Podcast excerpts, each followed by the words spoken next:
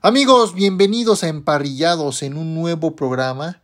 Gracias por estar con nosotros una semana más. Terminó la semana 2. Vaya semana que tuvimos en los emparrillados. Y vamos a empezar con nuestro análisis que hacemos cada semana. Y vamos a empezar con el juego del jueves entre los Philadelphia Eagles y los Minnesota Vikings. Los Eagles vencen 34 a, 28 ya por poquito y se le va el tren a las Águilas, casi los alcanzan los Vikings, pero no fue así. Y esto quiere decir, los Vikings creo que van de mal en peor, están perdiendo partidos, perdieron la semana pasada ante Tampa, que pues, para muchos no era tan factible que perdiera, pero bueno, así lo hicieron. Y como dije, los Eagles vencen 34 a 28. Y en el primer cuarto los Eagles anotan 3. En el segundo, los Eagles anotan 10 y los Vikings 7. En el tercero, los Eagles anotan 14 y los Vikings 7. Y en el cuarto cuarto, los Eagles anotan 7 y los Vikings 14.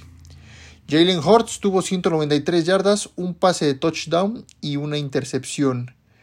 En cuanto a los Vikings de Kirk Cousins, tuvo 364 yardas, y cuatro pases de touchdown y un balón suelto. El balón suelto ahí fue cuando se les... O sea, algo que lo que pasó con Minnesota fue que les, se les empezó a caer el ánimo después del balón suelto que fue touchback de Jefferson. Desde ahí empezaron los problemas y luego comienza el tercer cuarto, tiene el balón Minnesota y pum, les hacen un balón suelto. Y ahí cada vez las esperanzas de los Vikings eran nulas de, poder alcanzar y vencer a los Eagles. Y bueno, en cuanto a yardas totales, los Eagles tuvieron 430 a 374. En yardas por pase, los Vikings tuvieron 346 a 171. En promedio de carrera, pues los Eagles corrieron mucho. De Andrew Swift se vio espectacular. Y cada vez que de Andrew Swift tenía el balón, corría de forma espectacular y acarreaba, acarreaba. Y bueno, se está viendo muy bien de Andrew Swift en Filadelfia. Me encanta, me encanta lo que estoy viendo de Andrew Swift y puede hacer muchas cosas con Filadelfia. En cuanto al promedio de carrera, pues tuvo 259 yardas Filadelfia a 28 de los Vikings. En yardas por jugada, Filadelfia tuvo 5.7 a 6.8 de los Vikings.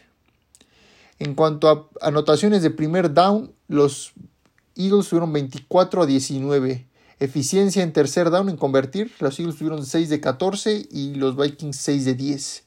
En cuarto down, los Eagles tuvieron 1 de 1, igual que los Vikings 1 de 1. En cuanto a derribes permitidos, los Eagles tuvieron 4 y los Vikings 2. Despejes 4 de los Eagles y 3 de los Vikings. En penales por yardas, los Eagles tuvieron 7 y los Vikings 2. Balones perdidos 4 de los vikingos. Una intercepción de los Eagles y tiempo de posesión 39 minutos con 28 segundos de Filadelfia a 20-32 de los vikingos. Y ahora pasemos a los juegos del domingo, porque vaya cosa que le está pasando a Cincinnati y está, podríamos decirlo, que está comenzando la crisis. ¿Por qué? Porque solo pierden en casa ante los Baltimore Ravens 27 a 24. Esto hace que los Bengals se coloquen 0-2. Así pasó el año pasado, no se preocupen, que inició Cincinnati 2-0, pero aquí hay otro problema. El problema es que Joe Burrow todavía sigue quejándose de esa lesión en la pantorrilla y esto es lo que hace que no sea tan efectivo y esté quejando y dure menos y tenga un poco de miedo con, con esta lesión que no vaya a pasar algo peor, ojalá y no, como lo que vimos hace unos años con Alex Smith, no queremos ver eso para nada, pero aquí sí el problema es el estado de salud de Joe Burrow por lo de la pantorrilla y aquí se está viendo en el juego, se está viendo, no ha tenido muchos pases, no ha corrido tanto como lo hemos visto en las dos temporadas anteriores. Y bueno, en el primer cuarto los Ravens anotan 7, en el segundo los Bengals anotan 10 y los Ravens 6. En el tercer cuarto ambos anotan 7 y en el cuarto cuarto también ambos anotan 7. Joe Burrow tuvo 222 yardas, 2 pases de touchdown y una intercepción.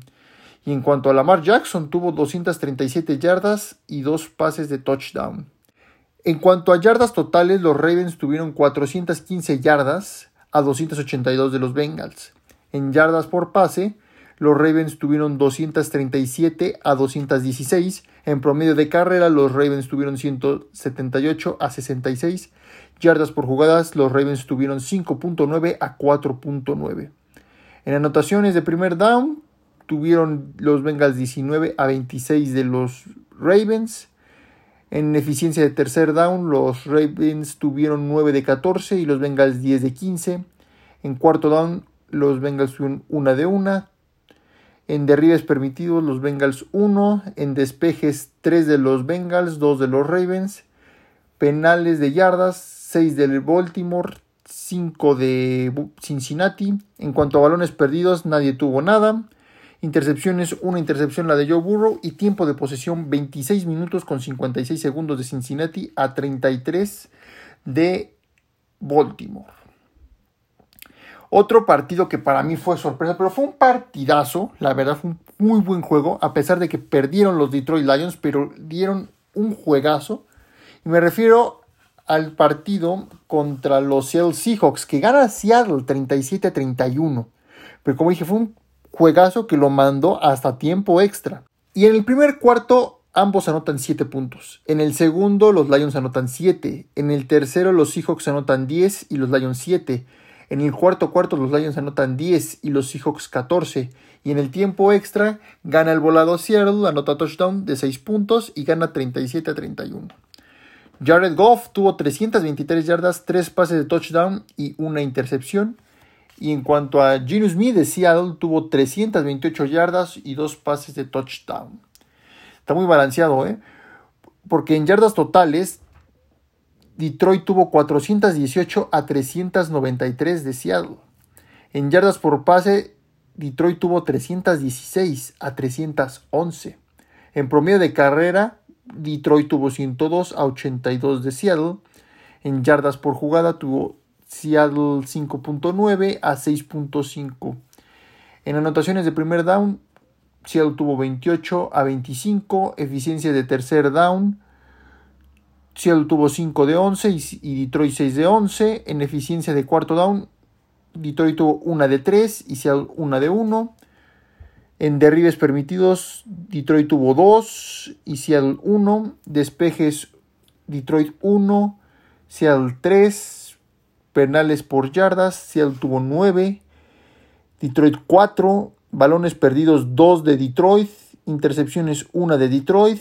Y tiempo de posesión 30 minutos con 48 segundos de Detroit a 33-31 de Seattle. Otro juegazo entre los novatos y aquí se tiene que cuidar Anthony Richardson porque dio un buen juego, me está gustando lo que estoy viendo de Anthony Richardson, pero salió, salió y, lo metieron al protocolo de conmociones y esto es lo que no me gusta de la NFL, lo que no me gusta de que, de que jugadores se arriesguen todo el físico y por una mala jugada o un mal golpe pierdas partidos o pierdas juegos o hasta pierdas la carrera. Eso es lo que no me gusta ver, lo que tanto detesto.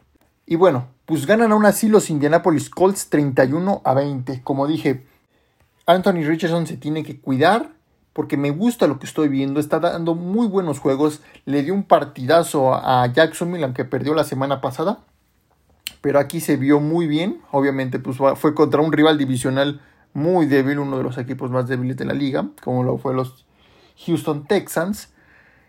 Y simplemente lo que le dijo Lawrence a Richardson, cuídate mucho y aguas con esos golpes. Y van dos golpes que le dan, el de la semana pasada y este. Y bueno, en el primer cuarto los Texans anotan 7 y los Colts 14. En el segundo los Texans anotan 3 y los Colts 14. En el tercer cuarto los Colts anotan 3 y en el cuarto cuarto los Texans anotan 10 puntos. CJ Stroud tuvo 384 yardas y dos pases de touchdown. en cuanto a Anthony Richardson tuvo 56 yardas y después entró Garner Minshew con 171 yardas y un pase de touchdown. Salió muy temprano Anthony Richardson, eso es el problema. De que salió temprano y no lo acabamos de ver de jugar todo el partido. Salió y entró el protocolo de conmociones se tiene que cuidar y eso que apenas es su segundo juego como profesional. En cuanto a las estadísticas, en yardas totales los Colts tuvieron 353 a 389. En yardas por pase, los Texans tuvieron 3.37 a 2.27 de los Colts. En promedio de carrera, los Colts tuvieron 126 a 52. En yardas por jugada, los Colts tuvieron 6.3 a 4.9. En eficiencia de. Pero en anotaciones de primer down, los Colts tuvieron 19 y los Texans 24. En eficiencia en tercer down, convirtiendo, los Texans tuvieron 9 y los Colts 6. En cuarto down, los Texans tuvieron 2 de 2. En total, en derribes permitidos, los Texans permitieron 6 capturas de coreback a 0 de los Colts. En despejes tuvieron 5 los Colts y 3 los Texans. En penalties tuvieron 8 los Colts, 3 los Texans. Balones perdidos, 1 de los Texans. Ninguna intercepción. Y tiempo de posesión, 34 minutos con 58 segundos de los Texans a 25 minutos de los Colts.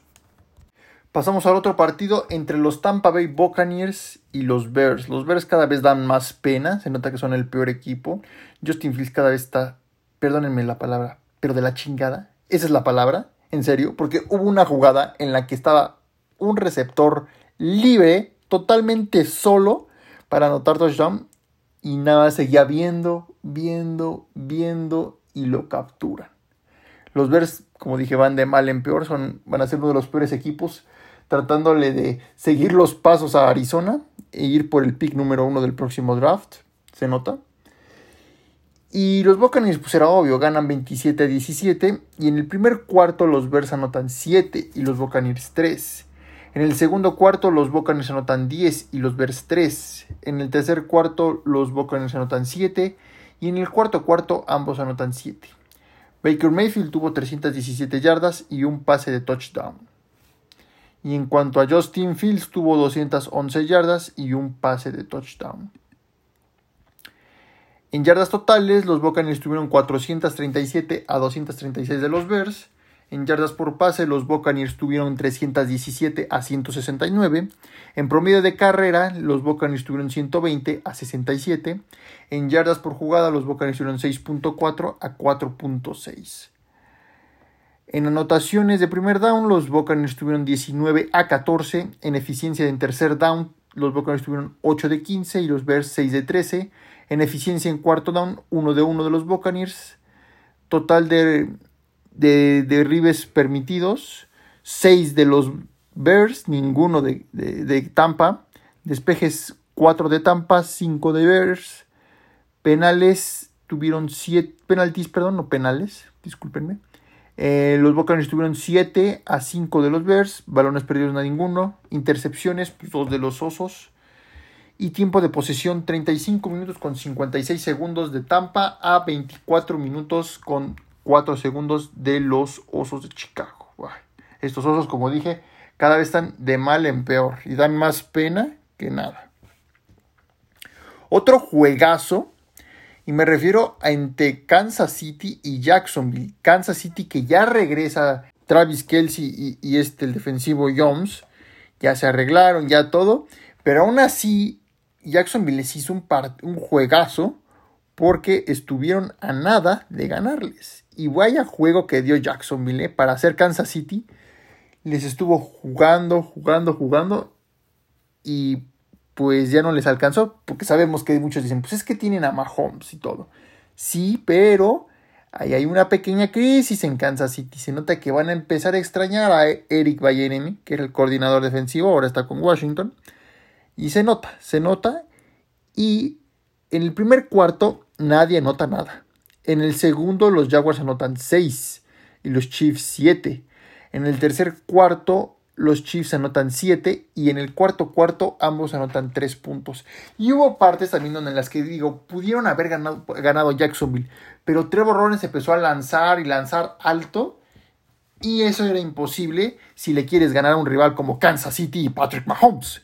Tienes que ir a la, yugular, intentar de todo, correr, lanzar corto, pero no lanzar largo y que la vueles estando en la yarda 15, en la yarda 20. No, no, tienes que buscar los primeros y dieces con pases cortos con, por la vía terrestre como sea, pero el chiste es mover las cadenas y hacerles un juego a Kansas City y tener a Mahomes en la banca, tenerlo sentado porque así es como una de las estrategias para poderle ganar a Patrick Mahomes. Y bueno, Trevor Lawrence tuvo 216 yardas y cuanto a Patrick Mahomes tuvo 305 yardas y dos pases de touchdown. En cuanto a las estadísticas, pues yardas totales tuvo 399 Kansas City a 271. Yardas por pase tuvo 298 a 197 Kansas City. El promedio de carrera tuvo 101 Kansas City a 74. Yardas por jugada 4.2 de los Jaguars a 6.2. Anotaciones de primer down tuvo 18 los Jaguars, 19 los Chiefs, muy cortos. En eficiencia en tercer down tuvieron 3 de 12 los Jaguars a 4 de 13 del Kansas City. En cuarto downs tuvieron 0 de 2 intentos los Jaguars. Y Kansas City tuvo 2 de 2. En derribes permitidos 4 de los Jaguars, 1 de Kansas City. En despeje 5 de los Jaguars, 4 de los Chiefs. En penales 2 de los Jaguars, 12 de Kansas City. Balones perdidos 2 de Kansas, 1 de Jacksonville. Intercepciones 1 de Kansas City. Y en tiempo de posesión 28 minutos con 11 segundos de los Jaguars a 31-49 de Kansas City. Ahora, otro partidazo que se dio este domingo. Y me refiero al Atlanta Falcons contra los Green Bay Packers. Yo les quiero hacer una pregunta. ¿Cuándo fue la última vez que vieron a Atlanta 2-0 como récord iniciando la campaña. Si no mal recuerdo, creo que fue en 2016 o 17 la última vez. Cuando exactamente fueron al Super Bowl y cuando llegaron derrotados del Super Bowl. Esas creo que fueron las únicas dos campañas que vi Atlanta 2-0. Ya de ahí, pues ya hemos visto al Atlanta que le remontaban y el Atlanta perdedor con Matt Ryan, con Dan Quinn. Pues no, ganan los, los Falcons, perdón, 25 a 24. Y fue un juegazo entre Jordan Love y Desmond Reader. Y en el primer cuarto los Falcons anotan 3. En el segundo los Green Bay Packers anotan 10 y los Falcons 6. En el tercero los Falcons anotan 3 y los Packers 14. Y en el cuarto cuarto se sacaron la casta los Falcons y, anotaron 13 puntos. Desmond River tuvo 237 yardas, un pase de touchdown y una intercepción. Y en cuanto a Jordan Love tuvo 153 yardas y 3 pases de touchdown.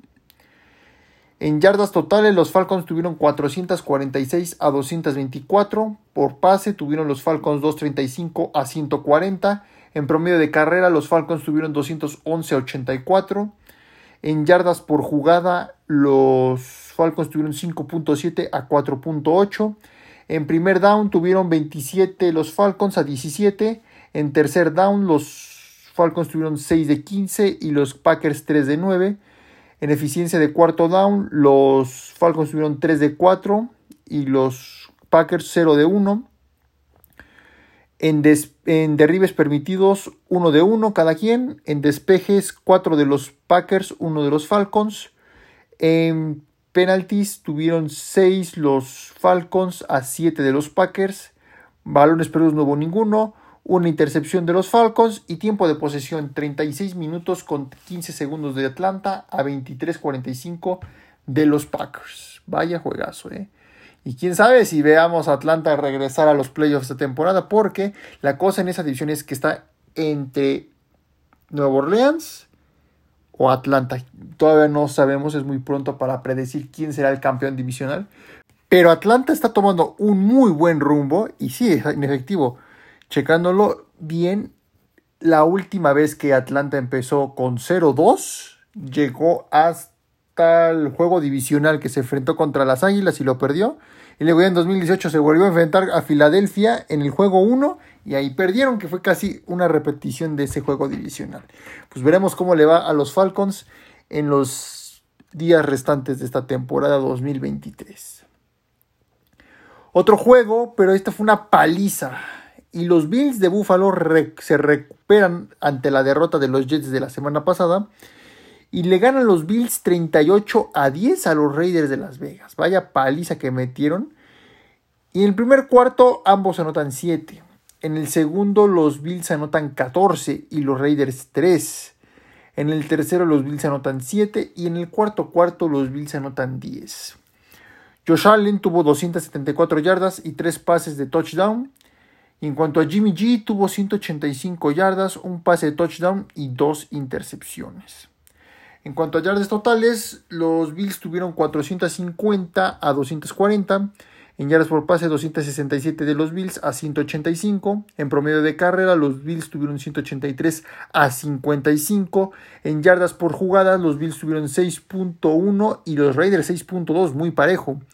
En anotaciones de primer down, los Bills tuvieron 29 y los Raiders 13. En eficiencias en tercer down, los Bills tuvieron 7 de 13 y los Raiders 3 de 7. En eficiencia de cuarto down, los Bills tuvieron 3 de 4. En cuanto a capturas permitidas, los Bills 2, despejes 3 de los Raiders, 1 de los Bills. Balones perdidos, 1 de los Raiders. Intercepciones, 2 de los Raiders. Y tiempo de posición, 40 minutos con 4 segundos de los Bills a 19.56 de los Raiders. Vaya partido que hicieron sufrir a Jimmy G, a pesar de venir de la victoria de la semana pasada ante los Broncos de Denver. Y otro partido que aquí me llama la atención. Hemos dicho, bueno, yo lo he dicho que la verdad es que Justin Herbert de Los Ángeles Chargers sí tiene talento, tiene potencial, pero hay alguien que se lo está impidiendo. Su mismo staff de cocheo, incluyendo el señor Brandon Stanley. Brandon Stanley está en la silla caliente, sí. Si siguen así, porque los Chargers perdieron ante los Titans 24 a 27 en tiempo extra, a pesar de que dieron un partidazo la semana pasada contra Miami, que pues, ahí se fueron dando al tú por tú, pero en serio, contra Tennessee pierdes, por favor. No, no, no, aquí hay un problema con Brandon Stanley. Si Brandon Stanley neta va de mal en peor, le van a decir adiós les puedo asegurar que Brandon Stanley va a ser el primer head coach despedido para esa temporada. Así como lo oyen, Stanley puede ser despedido en este 2023. Y aquí está la cosa. Kellen Moore, que era el coordinador defensivo de Dallas, ahora es el coordinador defensivo de los Chargers, podría tomar su lugar. Así es, podría extenderse como entrenador en jefe de los Chargers y veremos qué es lo que pasa. Pero Brandon Staley es el que le está poniendo el pie a Justin Herbert para hacer jugadas exitosas, jugadas clave. Y ese es el único impedimento de Justin Herbert. Porque no sé si decir que o catalogarlo si ya es bueno o no es bueno. O sea, todavía no sabemos bien. Porque ese es el problema. Stanley le está poniendo el pie y necesitamos un mejor head coach. Yo me hubiera ido mejor por Sean Payton. Yo que los Chargers le hubiera dado el adiós a, a Brandon Staley y hubiera contratado mejor a Sean Payton. Con Sean Payton hubiera sido un equipazo. Porque para mí Denver, la verdad, pues como que promete, pero ya cuando empiezas a ver la temporada dices, ay, bueno, y ahorita vamos a hablar más adelante de los Broncos, ¿no? Y bueno, como dije, pues los Chargers pierden. Y en el primer cuarto los Chargers anotan 3.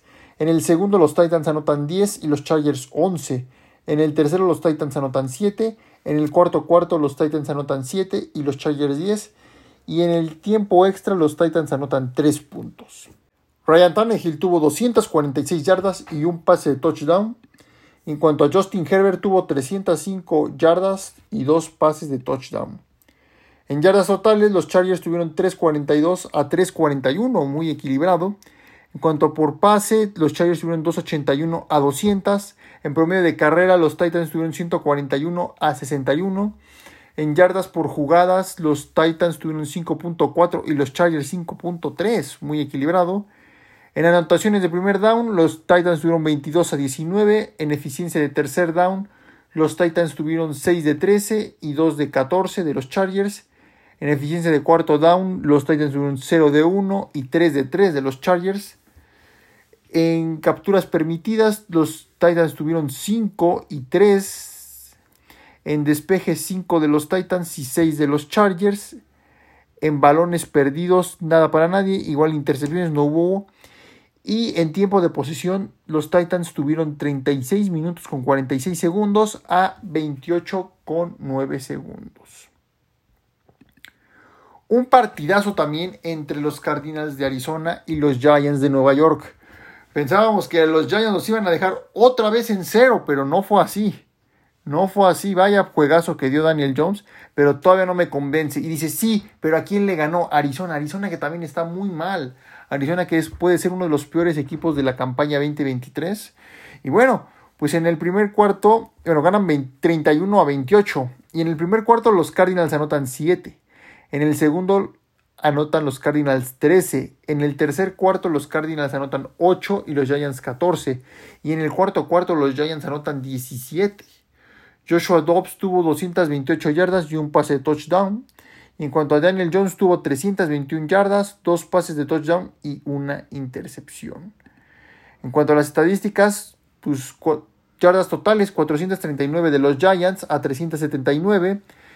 312 de los Giants en yardas por pase a 228. Promedio de carrera 151 de los Cardinals a 127. En yardas por jugada 6.3 de los Cardinals a 6.6. En anotaciones de primer down los Cardinals tuvieron 24 a 26 de los Giants.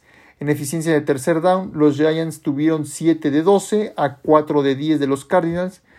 En cuarto down 1 de 1 de los Giants en capturas permitidas, 3 permitieron los Giants. En, en balones perdidos, ninguno para nadie. En intercepciones, la de Daniel Jones. Y tiempo de posesión, 30 minutos con 37 segundos de los Cardinals a 29-23 de los Giants.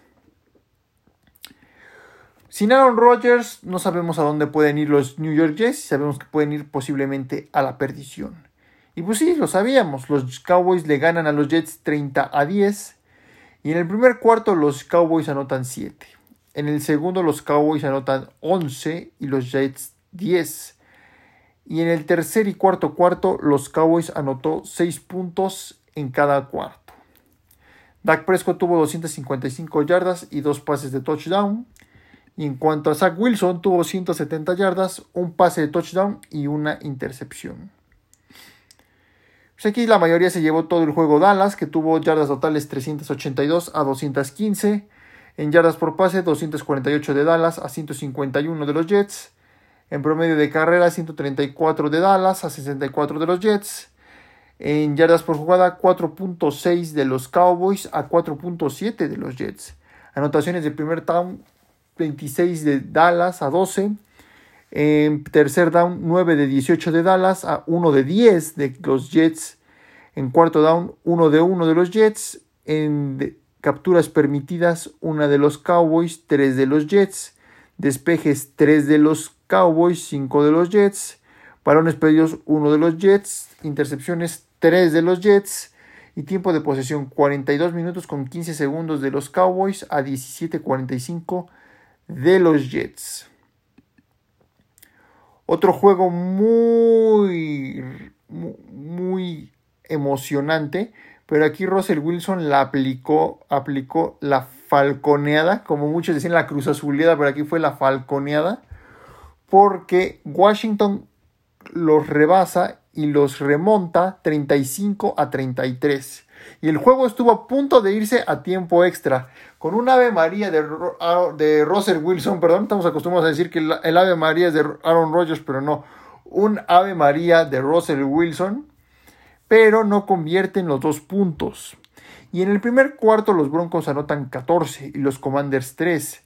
En el segundo los Commanders anotan 11 y los Broncos 7. En el tercer cuarto los Broncos anotan 3 y los Commanders 7. Y en el cuarto cuarto los Broncos anotan 9 y los Commanders 14. Russell Wilson tuvo 308 yardas, 3 pases de touchdown y una intercepción. Y en cuanto a Washington, con Sam Howell tuvo 299 yardas y 2 pases de touchdown. En yardas totales, los Broncos tuvieron 399 a 388. En yardas de pase, tuvo 277 de los Broncos a 266. En promedio de carrera, los Broncos tuvieron 122. Ambos tuvieron 122. En yardas por jugada, los Broncos tuvieron 6.4 a 5.9. Y en primer down convirtieron 21 los Broncos a 26. En tercer down convirtieron 4 de 12 los Broncos a 3 de 10. En cuarto down, 2 de, dos de 2 de los Broncos a 1 de 1 de los Commanders. En capturas permitidas, 7 de los Broncos a 4 de los Commanders. Despejes 3 de los Broncos, 3 de los igual, 3 de los Commanders. En balones perdidos, 1 de los Broncos. Intercepciones, 1 de los Broncos. Y tiempo de posición, 33-45 de los Commanders a 26-15 de los Broncos. A estos Broncos que pues parece que traen buenas cosas, prometen y al, final decepcionan. Es lo que está pasando con estos Broncos de Denver. Tengo muchos amigos Broncos de Denver que no la han de estar pasando muy bien, incluyendo mi, mi estimado Jorge Tinajero, que le mando un fuerte abrazo. Gracias por, por invitarme a, a ver el juego entre Bills y, y Jets la semana pasada. Bueno, bueno, un saludo y abrazo para todos los de primero y diez. Y continuamos con el partido de la noche entre los Patriotas de Nueva Inglaterra y los Dolphins de Miami. Sabíamos que iban a ganar los Dolphins y estaban a punto igual de alcanzar los Patriots, pero no les alcanzó. Ganan los Dolphins 24-17 y en el primer cuarto los Dolphins anotan 3. En el segundo los Dolphins anotan 14 y los Patriots 3. En el tercero nadie anota nada. En el cuarto cuarto los Patriots anotan 14 y los Dolphins 7. Mac Jones tuvo 231 yardas, un pase de touchdown y una intercepción. Y en cuanto a Tua, tuvo 249 yardas, un pase de touchdown y una intercepción. Cuando está sano, Tua Tagovailoa juega de maravilla y juega explosivo, pero cuando no está, uy, el equipo se cae. Y es lo que estamos viendo igual con los Jets. Tienen un gran equipazo, pero les falta alguien que lleve el manto. Y ese es el problema, porque en la NFL y en el fútbol americano es una liga de corebacks, como dice mi estimado Enrique Garay. Y es quien lleva la, la batuta, es el líder de cómo manejar y comandar las jugadas. Y si no hay alguien que dé las órdenes y que las lleve bien, no vas a ir a ningún lado. Y eso es lo que le está pasando a los Jets. Y aquí se está viendo con Miami. Cuando tú estás sano, vaya partidos que nos da tu Bailoa. Y bueno, en cuanto a las estadísticas, pues los Dolphins tuvieron 389 a 288. En yardas de pase, los Dolphins tuvieron 244 a 200. En promedios de carrera, los Dolphins tuvieron 145 a 88. En yardas por jugada, los Dolphins tuvieron 6.4 a 4.1. En primer down, los Dolphins tuvieron 22 a 23. En tercer down, los Patriots convirtieron 7 de 15 y 4 de 10 de los Dolphins. En eficiencia de cuarto down, 1 de 2 de los Patriots. En capturas permitidas, 4 de los Patriots, 1 de los Dolphins. Despejes, 4 de los, de los Patriots, perdón, 3 de los Dolphins. En balones perdidos, 1 de los Pats. En intercepciones, 1 de 1 de cada quien. Y en tiempo de posesión, 30 minutos con 19 segundos de los Dolphins a 29-41 de los Patriots. Nos vamos a, los, a la doble jornada que hubo el Monday Night. Y me refiero a los partidos entre los Saints de Nueva Orleans y los Carolina Panthers, que ganan los Saints 20-17. Y en el primer cuarto estuvo muy flojo, porque ambos anotan 3 puntos. En el segundo, los Saints anotan 3. En el tercero, los Panthers anotan 3 y los Saints 7. Y en el cuarto cuarto, los Saints anotan 7 y los Panthers 11. Bryce Young tuvo 153 yardas y un pase de touchdown. Y en cuanto a Derek Carr, tuvo 228 yardas, una intercepción. Y luego, pues ya saben que les gusta usar a, Tyson Hill. Y Tyson Hill, cuando entra como quarterback, solo tuvo 8 yardas. En cuanto a las estadísticas, pues los Saints tuvieron 3.41 a 2.39. Eh, en yardas por pase, los Saints tuvieron 207 a 139. En promedio de carrera, los, los Saints perdón, tuvieron 134 a 100. En yardas por jugada, los Saints tuvieron 4.6 a 4.3.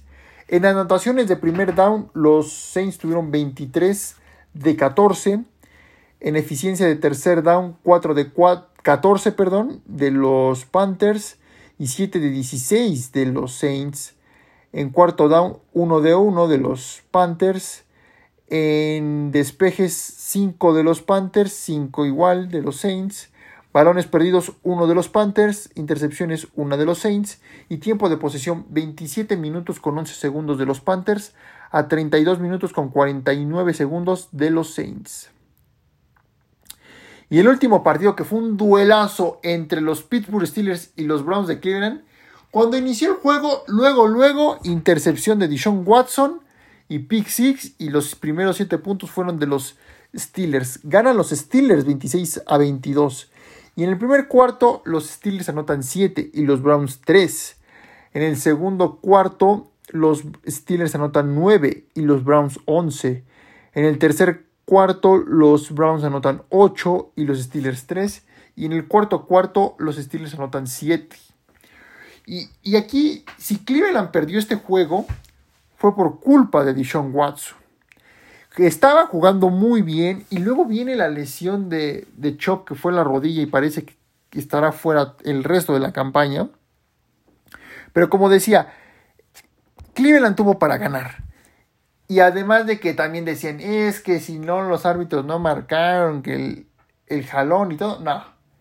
Porque estaban muy cerca, aunque sea de anotar tres puntos los grounds, pero cuando corría Deshaun Watson, les jalaba, estiraba la mano les daba en la careta a los jugadores de Pittsburgh y les jalaba la barra protectora. Ahí se está mal, Edison Watson. Eso es de novatos, no manches. No manches, en serio. Dishon Watson se ve que tiene talento, pero esas novatadas fue lo que les costó el partido. Y bueno, pues Kenny Pickett tuvo 222 yardas, un pase de touchdown y una intercepción. En cuanto a Dishon Watson, tuvo 235 yardas, un pase de touchdown y una intercepción. En cuanto a estadísticas, pues Cleveland tuvo 408 yardas a 255 de Pittsburgh. En yardas por pase, los Browns tuvieron 210 a 200. Promedio de carrera, los Browns tuvieron 198. En yardas por jugada tuvieron 5 a 4.8. En primer down, los Browns tuvieron 20 a 9. En, eh, en, tercer down, los Browns tuvieron 5 de 16 a 4 de 14 de los Steelers. En cuarto down, los Browns tuvieron 0 de 2. En capturas permitidas, 6 de los Browns, 2 de los Steelers, que aquí este TJ White pues, rompió su récord de más capturas. Muy bien, felicidades para TJ Watt, el hermano de JJ. Y entonces se convierte en uno de los cazadores de cabeza con más capturas en la historia de los Pittsburgh Steelers. Y creo que también de la NFL, pero de los Pittsburgh Steelers, eso sí. En cuanto a despejes, 7 de Pittsburgh, 5 de Cleveland. En balones perdidos, 3 de los Browns, 1 de Pittsburgh. E intercepciones, 1 de 1 de cada quien. Y en tiempo de posesión, 35 minutos de los Browns a 24 minutos de los Steelers. Pues así es, queridos amigos, estos fueron los análisis de esta semana 2. Vaya juegos que tuvimos y pues veremos qué nos depara la semana 3. Y pues bueno, queridos amigos, vamos con las noticias tras lo sucedido en esta semana 2. Y CJ Garner Johnson de los Lions de Detroit sufrió un desgarro en el pectoral y estará fuera indefinidamente. Oh. Igual de los Panthers, Shaq Thompson sufrió una lesión en el tobillo y posiblemente se pierda lo que resta del año. Esto es lo que no me gusta ver. Cuando vas empezando las semanas y ya se pierden el resto de la temporada y dices, bueno, pues está la semana 8, 9, ¿no? Y empiezan desde la semana 1, como lo que sucedió con Aaron Rodgers. Y Nick Chop pues, salió del campo con una lesión en la rodilla y posiblemente sea baja para todo el año. Se vio muy fea la imagen de, la rodilla de, Nick Chop, que ni siquiera en el partido la, quisieron repetir de tan fuerte que estuvo. Y pues Joe Burrow se perderá el Monday Night contra los Rams en la semana 3 por la lesión en la pantorrilla. Deontay Johnson fue colocado en la lista de reserva y se perderá al menos cuatro partidos. Patrick Mahomes reestructura su acuerdo con el equipo y ganará 210.6 millones de dólares entre 2026, 2023 y 2026. ¡Wow! Vaya lana que se va a sacar Pat Mahomes. Saquon Barkley sufrió un esguince de tobillo tras la victoria contra los Cardinals y se perderá posiblemente varias semanas. Kyle Shanahan tiene su victoria 12 consecutiva en temporada regular. Es la segunda racha más larga en la historia de la franquicia. Pucanacua de los Rams se convierte en el receptor con más recepciones en sus primeros dos partidos de la NFL. Bueno, pues vaya talento que tienen los Rams en cuanto a receptores. Y pues así es, queridos amigos, estas fueron las noticias de esta semana 2. Muchas gracias por escucharnos. Estaremos escuchando mañana, mañana jueves, para el pronóstico de la semana 3. Les recuerdo amigos que ahora el análisis no van a ser los martes, sino los días miércoles. He estado un poco ocupado, perdónenme. Entonces he decidido cambiar los podcasts de análisis para miércoles y jueves. Estos días seguidos va a haber miércoles y jueves de podcast. Así es, queridos amigos, pues muchas gracias, que Dios los bendiga y nos estaremos escuchando mañana, primeramente Dios.